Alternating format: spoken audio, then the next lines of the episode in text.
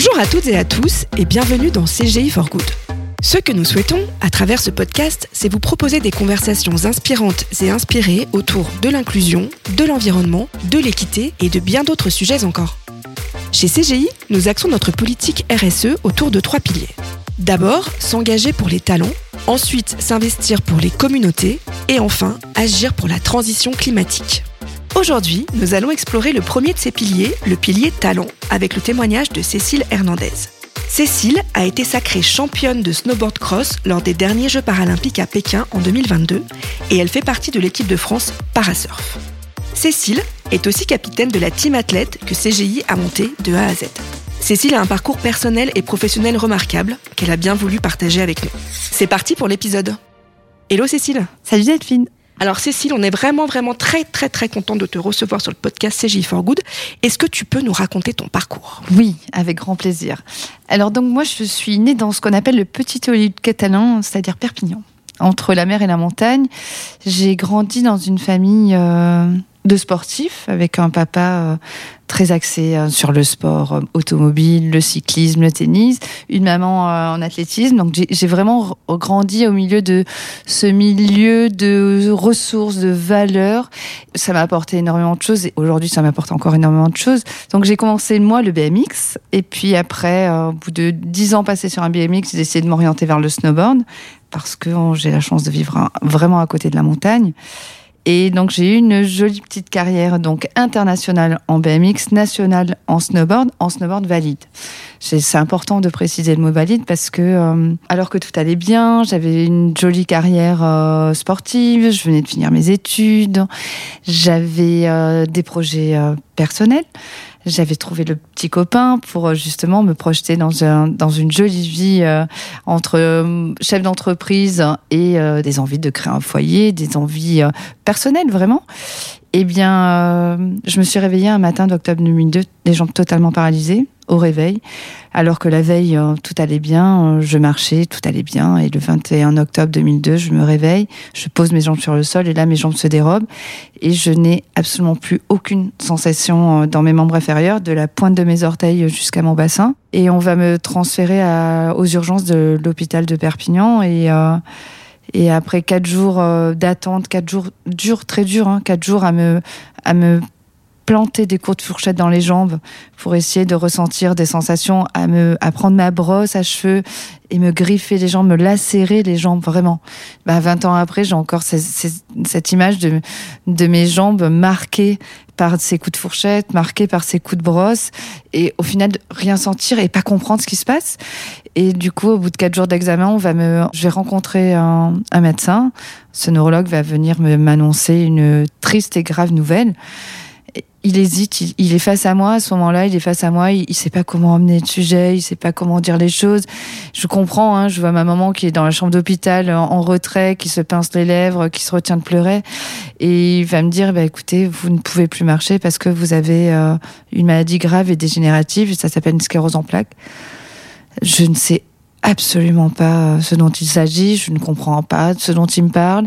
Je comprends juste que c'est grave parce que je vois euh, la de son visage et je comprends son ton euh, sérieux. Et du coup, une des premières questions. Alors moi, je suis arrivée hein, dans dans ce milieu hospitalier du jour au lendemain en étant une femme un peu girl power, qui fait du sport, qui est indépendante, qui est chef d'entreprise, qui marche, qui a l'habitude depuis sa plus tendre enfance d'avoir un corps qui répond à toutes ces sollicitations. Et puis d'un seul coup, je bascule dans ce monde de l'immobilisme, ce monde où je suis dépendante de tout pendant ces quatre jours d'hôpital. Je suis, je, je vis au rythme d'une sonnette sur laquelle j'appuie pour qu'on m'amène un bassin pour aller aux toilettes, pour me faire manger, pour me laver. Du jour au lendemain, je bascule dans ce monde de la sclérose en plaques que je ne connais pas.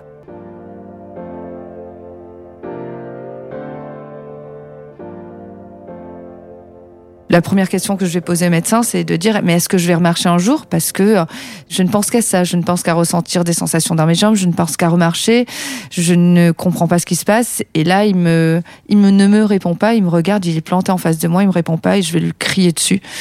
Je vais lui demander mais est-ce que je vais remarcher? Est-ce que je vais ressentir mes jambes?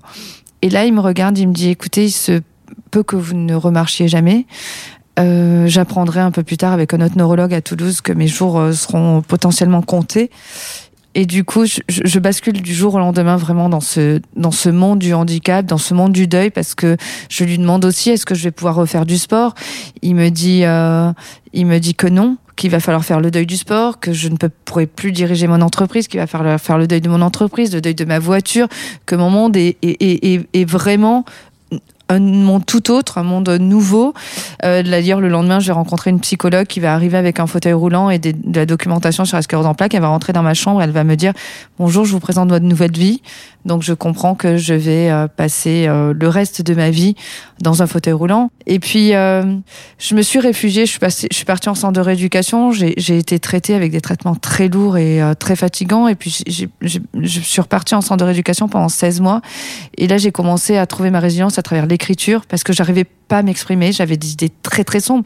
J'ai pensé à ne, à ne, plus vivre, à ne plus exister parce que la vie que j'étais en train de mener ne correspondait pas, pas du tout au projet que j'avais quand j'étais plus jeune, au projet que j'avais l'intention euh, de construire.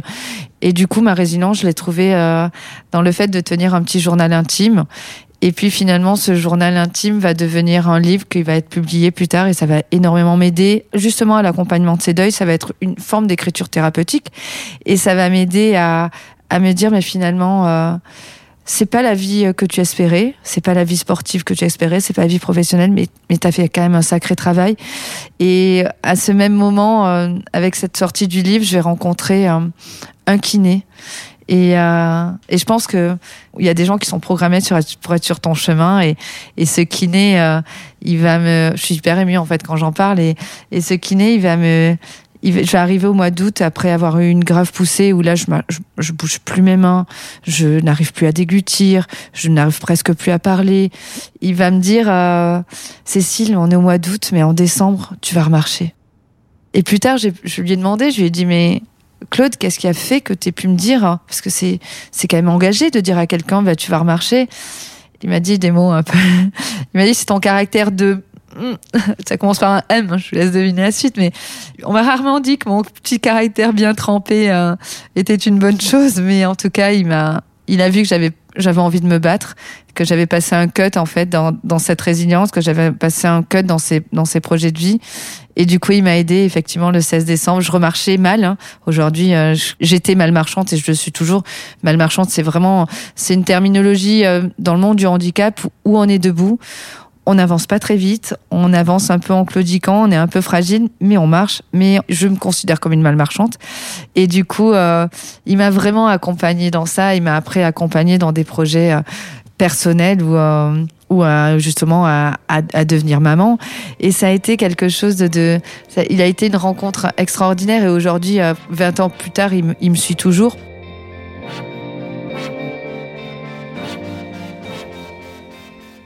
Et puis après, je me suis dit, ben voilà, je suis devenue une personne handicapée, mais qu'est-ce que je fais de tout ça? Il faut que je me reconstruise. Je me suis reconstruite physiquement puisque je marche, je mal marche, mais je marche. Et euh, maintenant, il faut que je devienne euh, quelqu'un, il faut que je me reconstruise au niveau sociétal, au niveau professionnel. Et j'ai décidé de faire en sorte que ma maladie, euh, ou en tout cas cette ligne supplémentaire sur mon CV, allait devenir un atout, en tout cas, allait devenir une opportunité de vie. Et j'avais un autre rêve dans ma vie, au-delà d'être sportif de niveau, que j'avais touché en étant valide, c'était de devenir journaliste. Et je me suis servi de cette petite étiquette qu'on nous colle sur le front en tant que personne handicapée pour devenir journaliste. Et j'ai tapé à la porte de grands groupes et ce qui m'a permis d'intégrer euh, des grands groupes donc européens où je présentais des chroniques de personnes extraordinaires. Et après euh, le groupe euh, Le Figaro je suis devenue journaliste en presse écrite. Et après il me manquait la télé donc j'ai cherché à, on a on m'a contacté en tout cas pour faire de la télé. Mais L'ironie du sort, c'est que j'étais debout, j'étais mal marchande, j'étais avec des béquilles et en fait mon handicap n'était plus assez visible pour être assez spectaculaire à la télé, donc on m'a refusé les portes de la télé. Et on m'a dit, si tu veux présenter une émission de télé euh, avec nous, avec l'équipe de chroniqueurs qu'on est en train de composer, eh bien, il faut que tu acceptes de te remettre dans un fauteuil roulant. Et ça m'a choqué. Et de là ont commencé euh, pas mal de mes combats euh, sur le handicap invisible, parce que j'étais une personne avec un handicap invisible. Puis voilà, hein, je le disais, les rencontres de la vie, l'énergie de la vie a fait qu'après j'ai rencontré un snowboarder dans le cadre de mon de ma carrière de journaliste. J'ai rencontré un snowboarder paralympique, un snowboarder handisport. Et je me retrouvais à la montagne à un événement de journaliste avec mon deuil, avec tout ce fardeau euh, du deuil du sport. Euh, cette émotion aussi de me retrouver à la montagne alors que j'adorais la montagne mais je, je, voulais plus retourner à la montagne parce que j'étais pas prête d'être à la montagne en tant que terrasse euh, lunettes de soleil chocolat chaud terrasse c'était pas du tout ça c'était si j'étais à la montagne il fallait que je fasse du snowboard et là je je ne pouvais plus faire de snowboard et quand je rencontre Patrice Barreteros je devais faire un sujet sur lui et je lui dis, ben, tu sais, Patrice, moi, j'ai fait du snowboard en valide. Toi, tu as un handicap qui se voit, il était amputé de la jambe. Et là, il me dit, pour la première fois de ma vie, ah, mais c'est génial que tu sois handicapé. Je lui dis, comment ça, génial? Je me dis, mais, et il me dit, mais oui, viens, on va louer du matériel, je vais te remettre sur un snowboard et on va passer trois jours à, à refaire du snowboard avec, euh, avec cette formidable sensation de, de tomber et puis de se relever. Chose que j'avais pas faite quand je suis tombée en octobre 2002, je suis tombée, je me suis jamais relevée, j'ai juste pleuré toutes les larmes de mon corps. Et là, j'ai effectivement pleuré toutes les larmes de mon corps, mais c'est de l'émotion, c'est de la joie de me retrouver avec lui, de l'école de la vie, j'appelle ça le snowboard. Tu tombes, tu te relèves, tu montes, tu descends, tu montes, tu descends, et ça a été vraiment quelque chose d'incroyable. Et puis, il m'a dit autre chose, après m'avoir dit qu'être handicapé, c'était génial. Écoute, si tu continues comme ça, il y a les Jeux paralympiques un jour et tu, pourras faire les Jeux paralympiques. Et dans trois mois, moi, j'irai aux Jeux de Sochi. Peut-être qu'un jour, tu iras et tu décrocheras une médaille. Et je me suis dit, bon, c'est un gars du Sud. Il blablate un peu peut-être, mais en tout cas, il m'a filmé, il a montré ça à l'équipe de France. J'ai réussi à avoir une wildcard pour aller aux Jeux paralympiques de Sochi en 2014.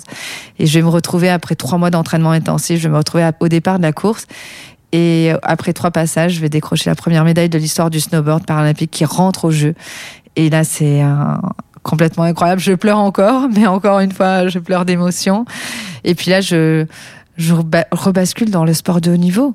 Je, je renoue avec ce qui m'anime depuis que je suis toute petite, ce pourquoi j'ai été élevée, euh, vibrée depuis toute petite. Et puis je vais me projeter après 2014 sur Pyeongchang 2018 où je vais décrocher une médaille d'argent et une médaille de bronze. Mais l'objectif est toujours pas atteint. En l'occurrence, l'objectif d'aller chercher cette médaille euh, d'or. Et puis en 2018, je me projette sur 2022 et puis 2022. Hein, Là, c'est le grand chelem, hein, mais championne du monde, le, le, le, globe de cristal euh, de la discipline, qui est le classement mondial de la Coupe du Monde. Et puis cette médaille d'or et cette Marseillaise qui retentit. Et, et là, je pleure. Alors là, pour le coup, hein, il n'y a pas une photo sur le podium, il n'y a pas une photo de moi qui sourit. J'ai les yeux. Hein. Ah, je, je, vais, je, vais, me mettre à pleurer maintenant. Mais euh, voilà, je suis hyper émue euh, chaque fois que je parle. C'était il y a un an, c'est tout frais. Et, et euh, je me suis énormément battue aussi hein, pour aller à ces Jeux. Et, et tout ce combat, il est incarné par cette médaille. Et, et cette médaille, c'est toute ma vie après mon autre médaille d'or que j'ai à la maison parce que je suis aussi maman d'une adolescente et c'est un sacré sport extrême. Et du coup, voilà, je suis aujourd'hui, je suis, suis quelqu'un de fondamentalement, euh, je suis heureuse. Je vibre pour ma vie. Je ne sais pas si demain je remarcherai. Tous les matins, je me lève. Je ne sais pas si je vais marcher. Je ne sais pas comment, si je vais voir parce que ma maladie s'est aussi portée sur mes yeux. Mais en tout cas, je sais et je connais le sens du mot vie et, euh, j'ai plein de vie, j'ai plein d'envie, et j'ai plein de projets, des, pro des, gros projets professionnels, j'ai des projets sportifs aussi, j'ai des projets euh, humains, j'ai des projets de combat, de, de combat militant. En tout cas, j'ai j'ai envie de mener plein de choses et euh, que ça serve aux autres parce que je sais qu'il y a plein de gens. Quand je suis tombée malade, j'ai pas rencontré des gens qui m'ont montré que le champ des possibles avec un handicap, avec une maladie dégénérative comme la mienne. Mais euh, j'ai envie aussi d'inspirer des gens à, à vivre euh, la seule vie euh, qu'on ait sur cette terre et qu'il faut la vivre à fond.